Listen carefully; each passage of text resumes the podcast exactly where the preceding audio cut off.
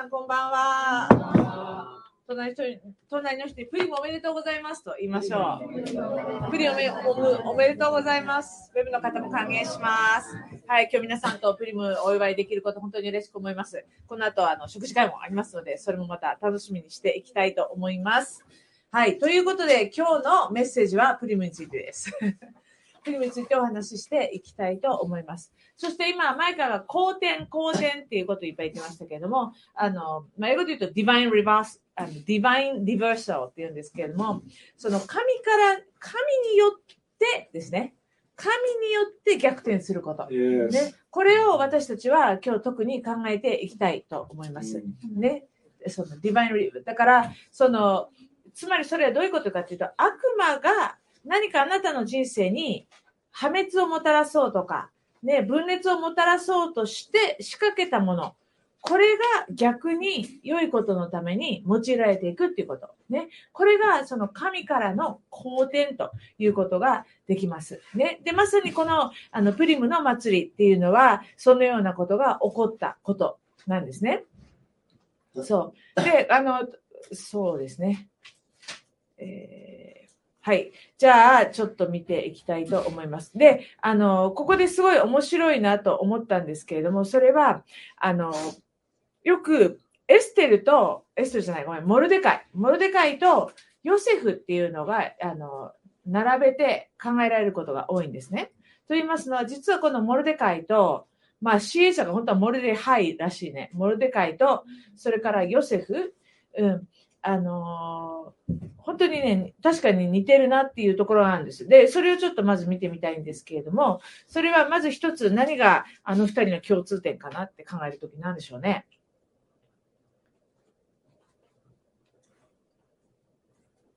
二人ともどこに住んでた？帝国に住んでたのね。帝国。だからそのイスラエルの地、もしくはカナンの地ではなくて、その海外というか自分の国じゃないところに2人とも住んでいました。だから当時では帝国と呼ばれる大きなね、ヨセフだったらエジプト、そしてまた、えー、エステルであれば、えー、エステルじゃないごめん、モルデカイであればペルシアだよね、ペルシア、今のイランですね。そして、まあ、もっと言うと、ダニエルもすごい似てるんだよ。ね。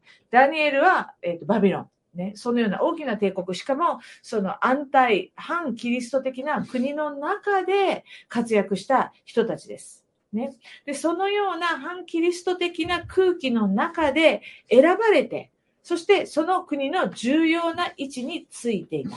ね、そして最終的にはその重要な位置を、地位を用いて、そのユダヤ人たちを危険な状態から救っていった、守っていったという、えー、え使命を果たしました。ね、これが一つの共通点だと思います。そして、あと一つ、とても、あの、ここはすごい今日考えたいんですけれども、これ、彼ら、まあ3人で話そうね。3人とも同じとこ持ってるから。とも、絶対に屈服しない人たちでした。ね、屈服しない人でした。ね。まず、モルデカイ、あ、じゃあ、まずヨセフから見るか。ヨセフは創世記の39章を見ましょう。創世記39章。そうすると、まず一番最初に彼はま売られていくわけだよね。奴隷商人によってエジプトに連れて行かれてしまいます。39章で。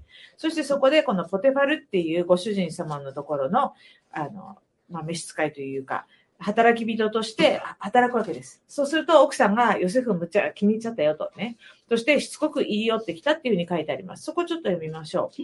えー、創世記39章10節から見たいと思います。いいですか？創世記39章10節です。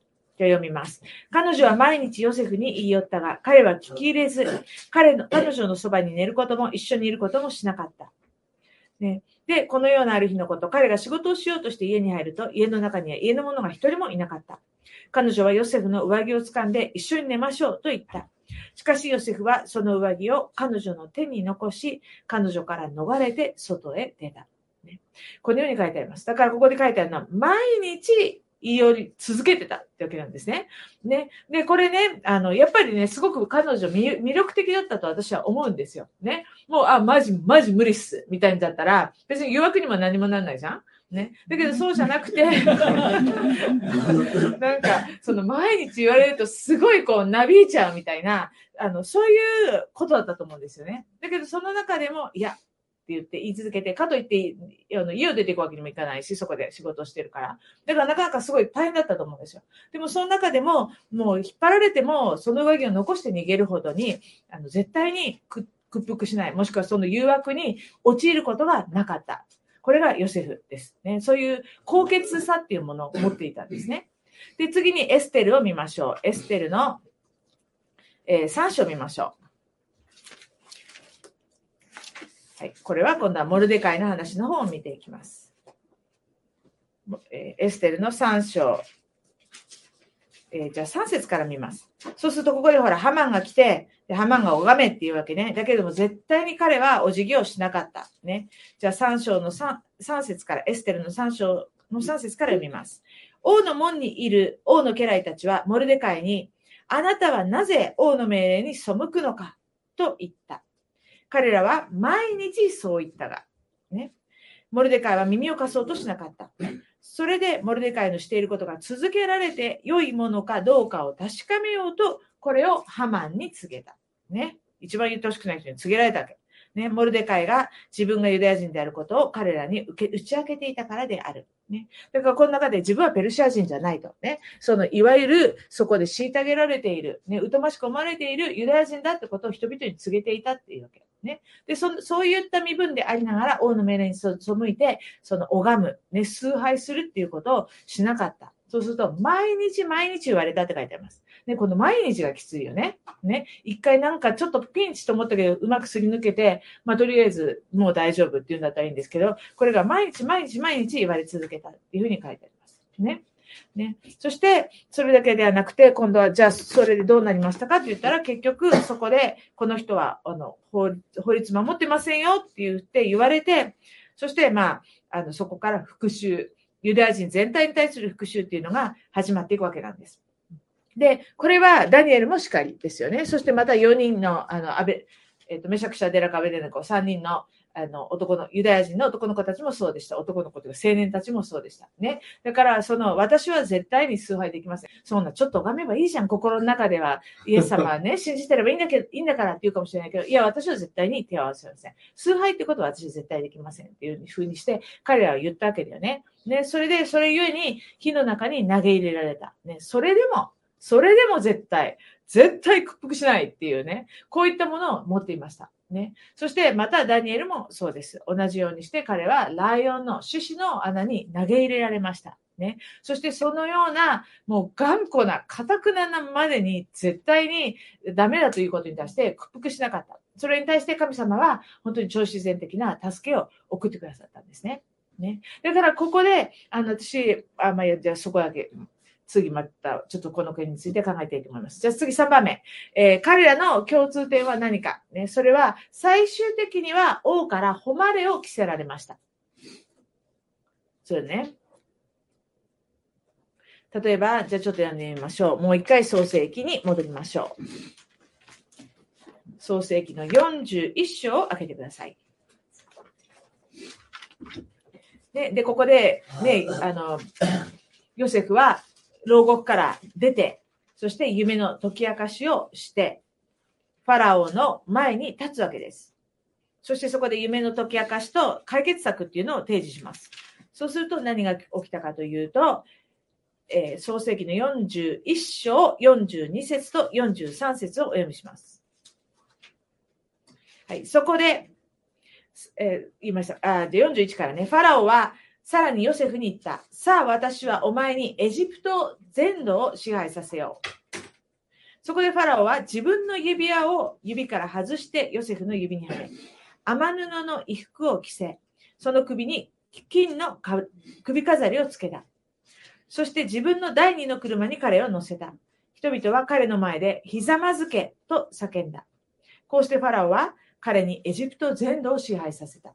すごいよね。だからあれだよね。エジあの、ファラオが王様で、えー、ヨセフが総理大臣みたいな感じですよ。首相みたいな感じですよね。そのようにして全土に支配させた。で、その時何をしたかというと、指輪、つまり王の権威を表すものですね。うん。つまり私に代わってやってくださいって委託したわけだよね。委託、異常。委任だ、ごめん。委任したわけ。ね。で、そのようにしました。OK? で、えー、じゃあ今度はエステルの方、モルデカイの方を見てみましょう。エステル記の8章を開けましょう。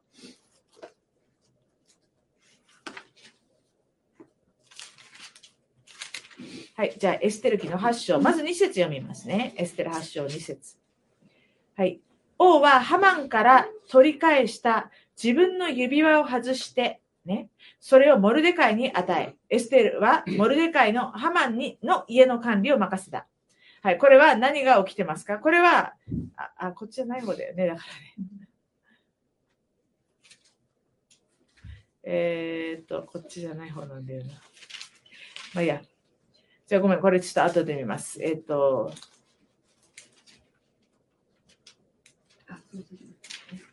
エステルの、どっちだ？えっ、と、ハマン、ハマンに、ハマンじゃなくて、モルディカイに指輪を渡す方ですね。This is part. It is? あ、OK、いいんだね。いいんだね。ごめん。それをモルデカイに与え、エステルはモルデカイにハマンの家の管理を任せた。ね。だからここでも同じですね。王は、まずハマンに渡っちゃった指輪を今度取って、そしてそれをモルデカイに与えました。ね。そして、そのモルデカイにハマンの家の管理を任せました。そして次、6節見てください。はい。6節読みます。どうして私は、えー、自分の民族に降りかかる災いを見て我慢していられるでしょう。またどうして私の同族が滅びるのを見て我慢していられるでしょう。ここで神様からの、ね、逆転っていうのを願うわけですね。そして次、えー、9節その時、王の書記官たちが召集された。それは第3の月、すなわち手腕の月の23日であった。そしてすべてモルデカイが命じた通りに、ユダヤ人と大衆、総督たち、及びインドからクシまで127州の首長たちに証書が書き送られた。各州にその文字で、各民族にはその言語で、ユダヤ人にはその文字と言語で書き送られた。ね、このようにして、で、あの、その新しい、新しい、えー、命令が出て、そしてそれに対して、指輪で版が押されて、そしてそれが全州に送られていったっていうふうに書いてあります。ね。だからそのようにして、モルデカイも最終的には誉れを着せられました。ね。ね。そして、えー、次ですけど、じゃあどういうふうにしてこの神様からの逆転が起きたのかっていうことをまず考えていきたいと思うんですね。で、えっ、ー、と、例えばエステル、ね。エステルの時っていうのは何があったかっていうと、まず一番最初に起きること。それはキャラバンがやってきます。キャラ。ね。キャラバンがやってきます。ね。で、エステルをちょっと例にして考えますね。ちょっといろんな人に言っちゃって申し訳ないんですけど。ね。で、あの、エステルっていうのはどうやって王宮に行くことになりましたか？それは、ワシティが退位させられたからなんだよ。ね。ね。ワシティが退位させられたから、だからチャンスが、まあ、やってきたわけですよね。ね。で、あの、この、まあ、和紙に関しては、皆さんいろんな理解あると思うんですけれども、うん、私別に和紙が神に背いたとは思わないです。ね、酔っ払いまくってる王たちの前にね、あの、出てこいなんて言われてだよ。私言ったかなって思いますね。うん。だから、それは誰がいいとか悪いってことに関しては、やっぱ聖書にはね、あの、その事情とか彼女の気持ちっていうのは書かれていないので、それぞれがやっぱり見ていくしかないと思うんですけれども、ね、だけども、とにかくそういう事情があったゆえに、ね、空いたわけよ、王妃の席がね。それによってエステルにチャンスというか、ね、彼が、彼女が、その、王宮に送り込まれる、派遣される、そのような道が開かれたわけなんです。ね。だからまず一番最初にキャラバンがやってきたときに、ね、そのようにしてチャンスがやってきたときに、道が開かれたときに、あ、これは神から来てると。ね。これを理解する必要があるんですね。あ、これは神から与えられたものなんだ。それを掴んで、そしてそれに従うってことがとても大切です。ね。ね。だからじゃあこのキャラバンって一体何でしょうかってね。で、それはエステルのように何か開かれた扉とも言いますけども、キャラバン2つって考えることできるのね。まずキャラバンは、ね、普通は、あの、ラクダのコブの上にさ、なんか金銀財宝とか、ね、なんか布とか、ね、スパイスとか、昔で言えばね、ああいう素晴らしい高価なものを携えてくるのがキャラバンですよね。ね。だからキャラバンっていうのは祝福とか、富ということができます。ね。しかしまた同時にキャラバンは使命ということもできるんです。使命。ね、神様からの飯神から、神からの任務。これもキャラバンです。というか、大体同時に来たんだよね。っていうのは、例えばリベカはそうですよね。リベカは、ね、普通にお水汲みに行ったら、ね、あの、アブラハムのしもべがやってきて、そして、はい、今から行きましょう。お嫁さん、ね、私の、あの、ご主人様のご子息のお婿さん、おむお嫁さんになってください、つって。で、ええー、みたいな、じゃあ行きますって言ったわけですよね。うん、その時も、あの、いろんな品々を持ってきてくれた。祝福があった。ね、富があった。それと同時に行きますって言わなきゃいけなかったわけですよね。使命があった。そして使命っていうのは簡単な使命じゃなかったんです。ね、すぐに決めて、ラクダに乗って、親にさよなら言って、別のところへと行かなければいけなかったんです。すごいよね。うん。で、そのようにしてやってきました。東方の博士たちもそうです。東方の博士たちもキャラバンに乗って、そしてイエス様のところに来られました。その時もね、黄金入港持ち役、そのようなものを持ってきて、富もやってきました。しかしそれと同時に、それはイエス様がこれから生きようとされる、ね、交渉外、これを受け止めるってことでもあったわけなんです。ね。だからそのようにして、祝福と使命っていうのは一緒に来ました。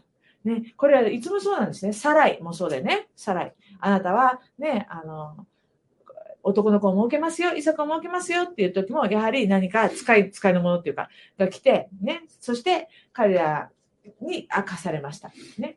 で、それも、やっぱ使命が与えられた。ね。そして、モーセもそうですよね。モーセも燃える柴っていうところで、あれもキャラバンということができると思います。そこで神様に会って、そして使命を受けた。ね。でも、いや、やだ、俺ずっとミディアンミディアンの荒野にいるんだって言ったら、あ、そう？って、じゃあ他の人探しますってなったと思うんですよ。ね。だけども、そこで掴んで、わかりました、私やります。ね。やりたくないですよね、みんな。めんどくさくてしょうがない。ね。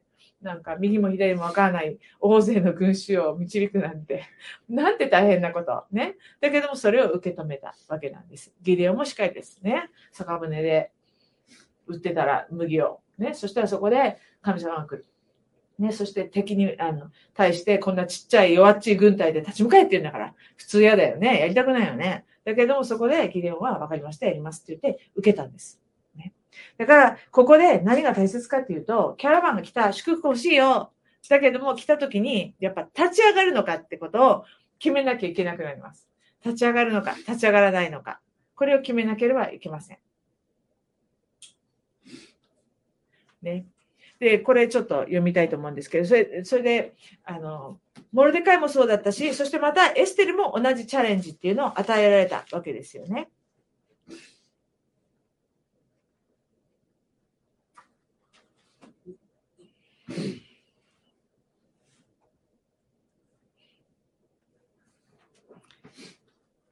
はい。そしたら、じゃあ、エステル記の3章開けましょう。で、この3章のところは何があるかというと、先ほどのところだよね。ね、まるで会は、ね、王たちが通っても、ね、もうハマに対して膝をかがめようとしなかった。だからって言ってすごい怒っちゃったわけだよね。ハマンがね。そして、よし、じゃあこれらのユダヤ人たちを根絶やしにしようということになりました。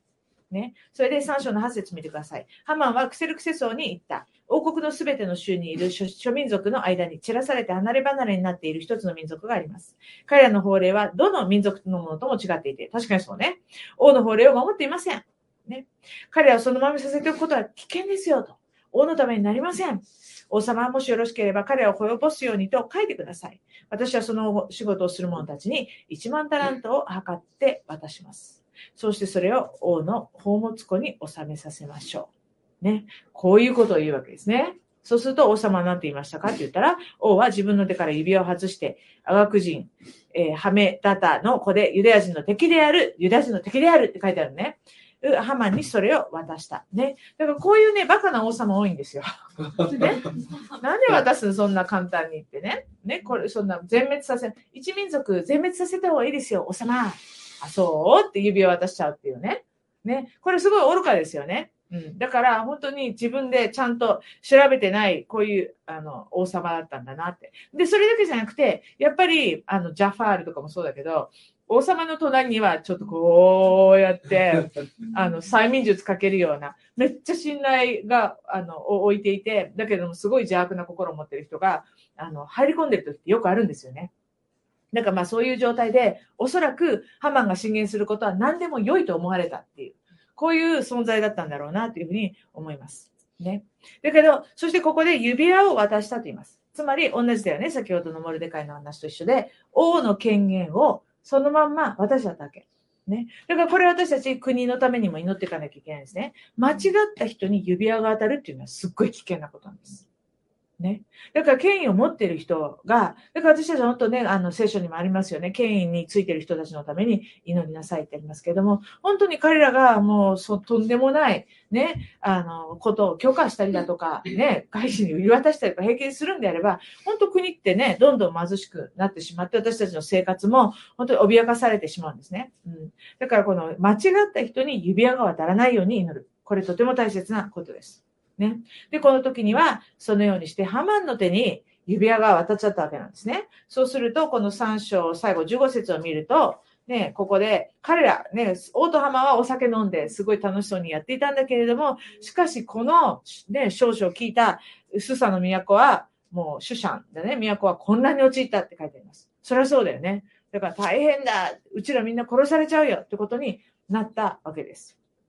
Okay? そしてここで4章でもうあのモルデカイが、ね、荒布を着て、そして嘆くわけですよね。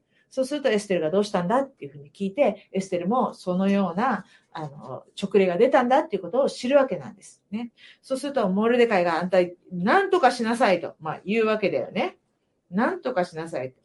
ね、そうすると彼女は、いや、でもそんな簡単に王様に奥さんだからって、あの、進言したりとか、異論を唱えたりとかできないのよっていうふうにして、まあ、4章の11節で言うわけです。ね。で、私はこの30日間、まだ王のところに行くようにと召されてませんって、こういうふうに言うわけです。だから、どうかな？できるかな？ちょっと難しいよね？みたいな、こんな返事だよね、エステルはね。そうすると、モルデカイはあ言います。返事を送っていった13節見てください。あなたはすべてのユダヤ人から離れて王宮にいるので助かるだろうと考えてはいけない。ね。もしあなたがこのような時に沈黙を守るなら、別のところから助けと救いがユダヤ人のために起こるだろう。しかし、あなたもあなたの父の家も滅びるだろう。あなたがこの王国に来たのは、もしかするとこのような時のためかもしれない。これとっても大切なんですよね。っていうのは、やっぱりうちだって自分の身が可愛いから、ああ、私はとりあえず、ま、免れたとか、うちとうちの家族は大丈夫そうだなってやっぱ思っちゃうんだよ。ね。うん。だけれども、それじゃダメだって言ってるわけ。しかもそうやって戒めてるのが育ての親ですよ。ね。だから偉いんだよ、本当ね。モルデカイだったら、もう子供可愛いからお、お前だけはそこで黙ってて、あの生き延びてっていうこともできたわけだよね。うん。でも、そういう親じゃなかったわけですよね、モルデカイっていうのはね。うん。それで、いや、あなたがなんで今こういう状況にあって、その場所に置かれてるか、よく考えなさいよって言ったわけ。ね。よく考えなさいよ。ね。だからこれはたまたま偶然とか自分はたまたま助かるじゃなくて、神があなたを使わしてるんだよって言ったわけ。ね。で、彼女それ聞いて、あって心を決めたわけですよ。ね。で、これなんですよね。だからまあキャラバン欲しいよ。神様の御心を行いたいよ。でも世に逆らうことはしたくない。でも会社で評判悪くなるようなことは言いたくない。出る国にはなりたくない。こういうわけにはいかないわけですね。ね。で、だからそれはヨセフも証明しているし、ダニエルも証明しているし、エステルもモルデカイもやっぱり証明しているんです。ね。だからそこで私たちが屈服しない。ね。神の言葉に固く立ち続ける。ね、神の、自分のまた信念だよね。に固く立ち続けるってことは、とっても大切なことなんです。で、結局なんで今の社会がこうなってるかっていうと、これが足りないからなんですよ。要は。でしょ？ね。だから今本当に、あの、大人に足りないものっていうのはね、あの、ほん本当そうだと思います。勇気なんです。勇気。勇気が足りないから、社会がこうなっちゃってる。うん。同調圧力に負けて言えない。言わない。ね。で、みんなおかしいなと思って、もうみんな裸の王様だって分かってる人結構いるのに、あなたは服着てますね、みたいな。うん。いやいや、あれおかしいよな。どう思っても裸だよなと思ってね。裸の王様の話してるでしょ裸でおかしいなと思っても、子供しか言わない。なんで王様裸なのって。後ろみんな分かってるんだけど、言えない。だから、ああ、素晴らしいお洋服ですって言ったらみんなも、あれ？私が見えてるのが間違ってるのかなってみんな混乱してくるっていうね。もうまさに今の世界だよ。ね。ね。で、どうしてそうなるかっていうと、勇気を持って、それおかしくないですかって言わないからなんですね。うん、で、これ言わないっていうのは、じゃあ結局なんだろうっていうふうに、あの、すごい考えるわけです。で、あの、私、先週末、香川に行ってたでしょ？香川プロジェクトに行ってて、で、その時に、あの、子育てというか、まあそうだね、子育てのクラスクラスじゃないけど、話があって、それで、えーなんか、ひと、いくつか新しいなんか発見があったんですよ。で、一つは、子供を褒めないっていうのがあったの。褒めない。で、褒めない？と思って、褒めちゃダメなの？と思って、私ちょっと驚いたんですね。で、でも子供は褒めない。ただ、しっかり見ててあげるとね。うん。で、結局どういうことかっていうと、それはおだてないってことなんです。うん。で、私も最初はなんか釈然としなかったんだけど、聞けば聞くほど、確かにそうだなと思って。で、どうしてかというと、なんかあったら、あー、すごいねーって、やたら、やたら褒める。ね。で、やたら褒めると、褒めてもらったことが自己肯定感、自分の価値観になるんですよ。自分のアイデンティティになるの。ね。だからいつも見てもらってて、褒めてもらって、おだててもらうことでによって自分が安心するわけ。ね。でもそれって結局は他者から、他者の認証による、他者の承認による自己肯定感であって、自分の内側から来たものでもないし、自分の内側でちゃんと根が張ってるものでもないんですよ。うん。そうすると、なんか一生懸命やっては、あの、承認をもらう。親から、ほら、私やったよとかね。今私やったけど見てたかなっていうのをいつも見るようになるんです。で、今は特に、あの、いいね社会でしょ？ね。だから、ただでさえ簡単にこういう承認ジャンキーになりやすいんですよね。いつもなんか誰かにいいねしててもらいたい、誰かになんか肯定してもらいたいっていう社会だから、もともとね。だから、その中でそれをやって褒めてしまうと、結局は、あの、誰も見てなくても、私はこれで満足ですっていう。こう自分と和解する。だからそれは自分がいい人だからとか悪い人だからじゃなくて、もう自分としてこの自分を受け入れて、ね、誰が見てなくても、誰が承認しなくても、私は私に満足してます。こここに立つことってすごい大切だね。いや、もう本当そうだなと思って。これこそがすごい子育てに大切なことだなって思ったんです。ね、で、それと同時に、あと一つ言ってたのは、今、今、いかにこの社会が大人中心の社会になってるか。ね。で、例えば、あの、雨降ってるよ。傘さしさしてきなさい。とか、そんなと、泥んこ、あの、水たまりで遊んじゃダメよ。って、例えば言ったとするでしょ。雨降ってるのに水たまりで遊んでちゃダメよ。って言ったとするでしょ。じゃあなんで、あの、親は言うんだろう。って話だ。で、みんな聞かれて、うん、それで、なんでだと思う？なんでだと思う？濡れたら？何？洗うの大変そう。洗うの大変。洗うの誰ですかって私にちょうど来てさ、夫ですって。なんでこのタイミングで私待ってくんのよって洗洗わなきゃいけない。汚れて困るの誰って言われたの。ちょうど。夫って。言うしかなくて、えー、とか言って。そう。で、それか風邪ひいたら困る。ね。私仕事あるのに、風邪ひかれたら誰が子供みんな学校休まないといけないじゃん。いや、私ママ友とランチすることになってるのよ。困るじゃないの。ね。だから、あそ、泥で、泥んこになって遊んでごらんって、もう言わないと。それは別に子供のためというよりは自分のためだと。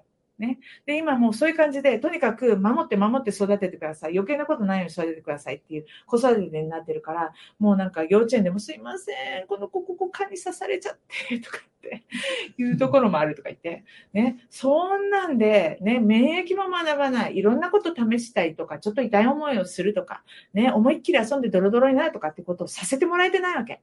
ね、大人の都合で。ね、だから本当に、なんだろう、改めて、ここまで私たちの社会っていうのは大人中心なんだっていうのをすごい思い思ったんですね。うん。そして、そう、それの究極がコロナですよ。ね。コロナで、いかにうちら、私たちの社会っていうのが大人中心かってことがまさに露呈されたわけですよね。ね、だから大人のためにマスクをしましょうとか、ね、在庫処分のために子供には危険なワクチンを打たせましょうとか、ね、本当に信じられないことが起きてるわけですよね。だから、あの、ますます私たち、クリスチャンとして特にね、この次世代に対するコミットメントを持つ大人っていうのを立て上げていかないといけないんですね。うん、で、これね、自分の子供だけの話じゃないの。自分の子供ってはっきり言っては、あの、自己中だっていくらって可愛がることできるんですよ。ここまで愛するのはね、それは誰でもできん。ね。だけども、この次の世代のためにとか、ね、この社会の子供たちのために、自分たちも立ち上がっていくんだ。勇気を持つんだっていうふうに、やっぱ言っていけないとダメですね。アメンですか？ね、これ大切なことだと思います。で、これはやっぱり、そのアブラハムの神、イサクの神、ヤコブの神っていうね、この神を知っている私たち、ね、が、やっぱり次世代のことに対して考えることできるし、で、私たち永遠の命を受けているから、ね、この人生とか、今あるものにしがみつかなくても、神様により頼むことできるわけですよね。ね、神の国と神の義をまず第一に求めなさい。そうすれば、これらのものはす、えー、すべて与えられる。ね、これに加えてすべてのものを与えられるって書いてあるんですから。ね。だから本当に何にも心配しないで、えー私たちは勇気を持って立ち上がっていくことができるんですよ。ね。アーメンですか？ね。だからこれは本当にすごい大切だと思います。でも、そういうふうに考えるときに、ね、ヤコブとヨセフだよね。あ、ヨセフじゃない。なんかヤコブとペテロだっけ言ったの。ね、神様、あの、あなたが、ね、王座に疲れるときは、ね、私たちが右と左に座れることできるようにしてくださいって。そしてあなたたちは何を、ね、願っているのか全然分かってないですね。私の杯を飲むことできますか？できます って。何も分かってないで言ってるわけよね。じゃああなた十字架にかかれるんですか？とね。人のために命差し出せるんです。できますって。でも何にも分かってないで言ったわけね。でも私たちも気をつけないとやっぱそうなっちゃうんだよね。祝福ください。キャラバンがやってくるとか言って、え、キャラバンってこういうことだったのっていうふうになりがちで、ああ、神様それはちょっとって言って、プーンってね、もう電車行っちゃったよ、みたいな。乗らないで電車行っちゃったよってことになってしまうわけなんですね。うん。だから、やっぱり本当にあの私たちは神から与えられる祝福された人生って一体何だろうって。これね、やっぱ最低限していかないといけないなって、あの、思いますよ。ね。だから、本当信仰者として、ね、特にこの時代には生きるものとして考えないといけないなというふうに思います。ね。そして最後ですけれども、えー神様による逆転が来る前、ね、このディバインリバーサルが来る前に、どん底の経験っていうところを通ります。ね。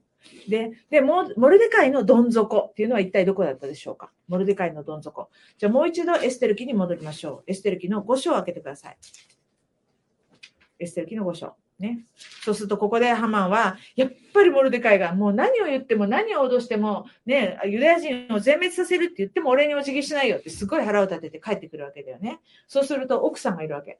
結構さ、ハマンと奥さん仲良かったんだろう。大体帰ってジェルスに話すでしょ。こういうことあったよってね。で、そう。で、えっ、と、エステルの5章、えー13節と14節見ましょう。えーで、ここで帰ってくるわけね。そうすると、あじゃあ、12節からいこうか。王妃エステルに呼ばれちゃったよ。宴会に呼ばれちゃったよ。ね、だけれども13節しかし私が王の門にはのところに座っているあのユダヤ人、モルデカイを見なければならない間は、これら一切のことも私には何の役にも立たない。そうすると、ね、彼の妻、ゼレシュと彼の友人たちは皆彼に言った。高さ50キュビトの柱を立てさせて、明日の朝、王に話して、モルデカイにそれ、をそれにかけるようにしなさい。それから王と一緒に喜んでその宴会にお出かけなさい。ハマンはこの信玄が、信玄が気に入ったので、その柱を立てさせたとあります。つまりここでもう、ね、絶対絶命の危機になるわけだよ。ね。えーこの柱に、えーモルデカイをつけましょうって。で、これが、私ちょっと初めて気づあの発見したんですけども、この柱という言葉。これは実は、あの、調べてみたら、ヘブル語で、エイツっていう言葉なんですね、エイツ。でもこのエイツがどういう言葉かっていうと、木って言葉なんですよ。木という言葉。で、この木という言葉がどこで使われているかというと、ガラテヤの3章13節なんです。ちょっと開けてみましょう。ガラテヤの3章13節。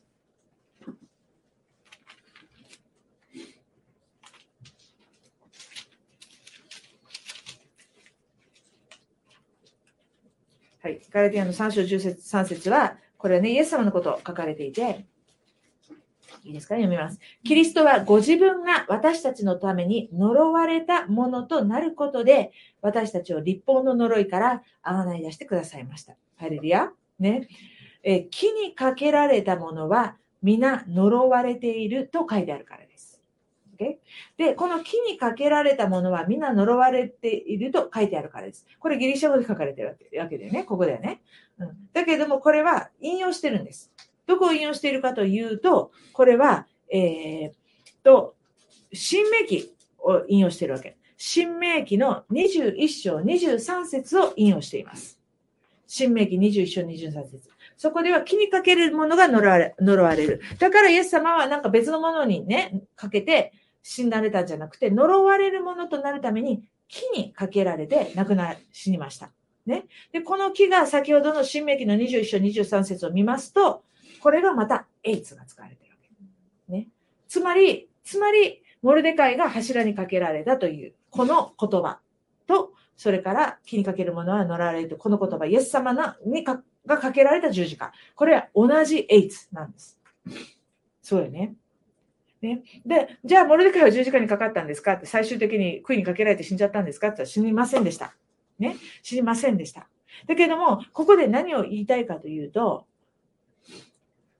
逆転の瞬間の直前って、このようなどん底のところに、やっぱり行くんですね。で、この大ピンチの時こそが、実はこの蝶つがい、蝶つがいのタイミングなのよ。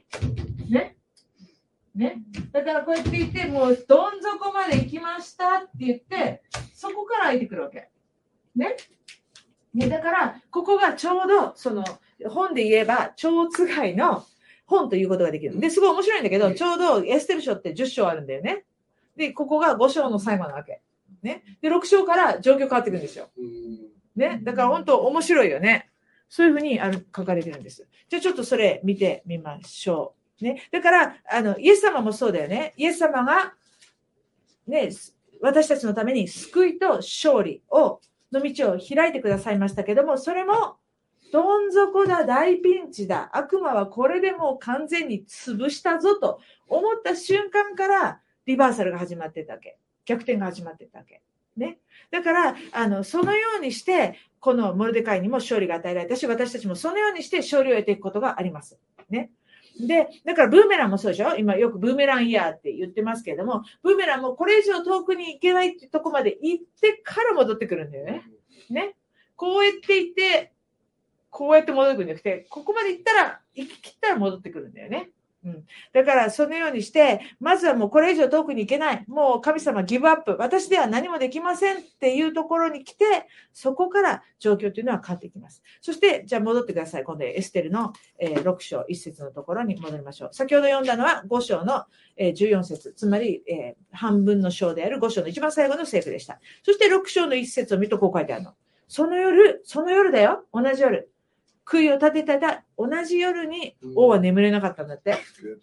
ね、王は眠れなかった。それなので、ね、記録の書、年代記を持ってこさせて、持ってくるように命じた。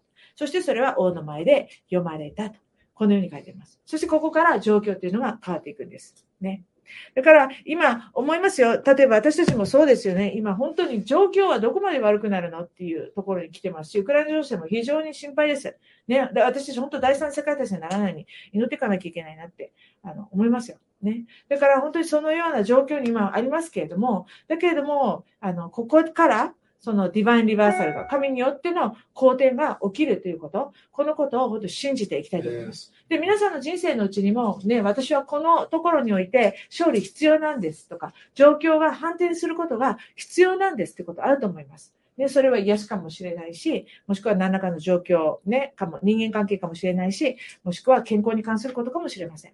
ね。だけれども、今、本当に神様にね、え信頼して、そしてこの逆転の時がやってくる。ね。そして状況が好転する、ね、ことがやってくる。そしてそれだけではなくて、今まで起きたすべての災いというかね、自分にとっては良くなかったとか、失敗したとか、あそれさえもすべて益にされるということ、そのことをぜひ信じたいと思います。じゃあ、アーメン。はい。漱石の45章開けましょう。ね、こう、では、聖世記の45章っていうのは何が書かれているかというと、ヨセフがついに自分の身を自分の兄弟たちに明かすわけだよね。ね。そして、お兄さんたち、泣かなくて大丈夫ですよって、私がヨセフですよっていうふうに言うわけです。創世記の45章。45章。そして、じゃあ7節から読みます。神が私をあなた方より先にお使わしになったのは、あなた方のために残りのものをこの地に残し、また大いなる救いによってあなた方を生き延びさせるためだったんです。ね、神の計画を理解したわけ、ヨセフは。ね。ですから、45章の8節私をここに使わしたのは、あなた方ではなく、神なのです。神は私をファラオには父とし、その前科には主人とし、またエジプト全土の統治者とされました。素晴らしいね。ね。うん、だから、そのようにして、その災いさえも全て益とされていくっていうこと、そのことを信じていきましょう。ね。はい。それでは、えっ、と、それを宣言したいと思います。だから特に今月ね、あの、覚え続けてほしいのは、そのような神からによる。で、これね、神様からによる逆転なんですよ。Yes. で、今の世界だってそうだよね。あのね、知れば知るほど絶望になるしかないんだよね。絶望になるしかないんだよね。で、今回のプーチンのこともそうだけど、別にプーチンの肩持つわけじゃないけど、一体彼は何ができたのって感じですよね。うん。ね、だからもう自分たちが、もう、その DS の方に入らなければ、結局潰されるよねって。ね。じゃあここで抗ったところでもっと潰されるだけだよね。じゃあじゃあもう長いものに巻かれるしかないの？とかね。どうやったらこの社会の中で国国国益を守りながら日本っていうのはこれからこう舵取りしていったらいいんだろうかって。これ非常に難しいことですよね。実際ね。うん。ただ、聖書に基づいて考えるならば、やっぱ彼らって妥協しなかったんだよね。妥協しなかったんだよね。うん。それで、やっぱり屈服しないとか、ノーって言わなきゃいけないことに関しては、やっぱノーって言ったんですよね。ダニエル・ヨセフ、エステル・モルデカイ。だからそこから私たちはやっぱ学ぶところはあるなっていうふうに思います。ね。だけどその時に、何を期待しなきゃいけないかというと、神から救いが来るってことです。ね。この逆転させてくださるのは、これは神の超自然的な力によるものだ。それ以外では何もありえない。ね。このことをやっぱり理解して、高い信仰を持っていく、神様に期待を寄せていくってことが大切だなと思います。ね。それからこ5282年、今年は2倍の祝福の日です。年です。皆さん。アメンですか？もうすごく私、それは感じてます。2倍の祝福。ね。なんあだから本当にこの、ね、1年かけて、たくさんの2倍の祝福の証があること、そのことを期待していきたいと思います。はい、じゃあ立ちましょう。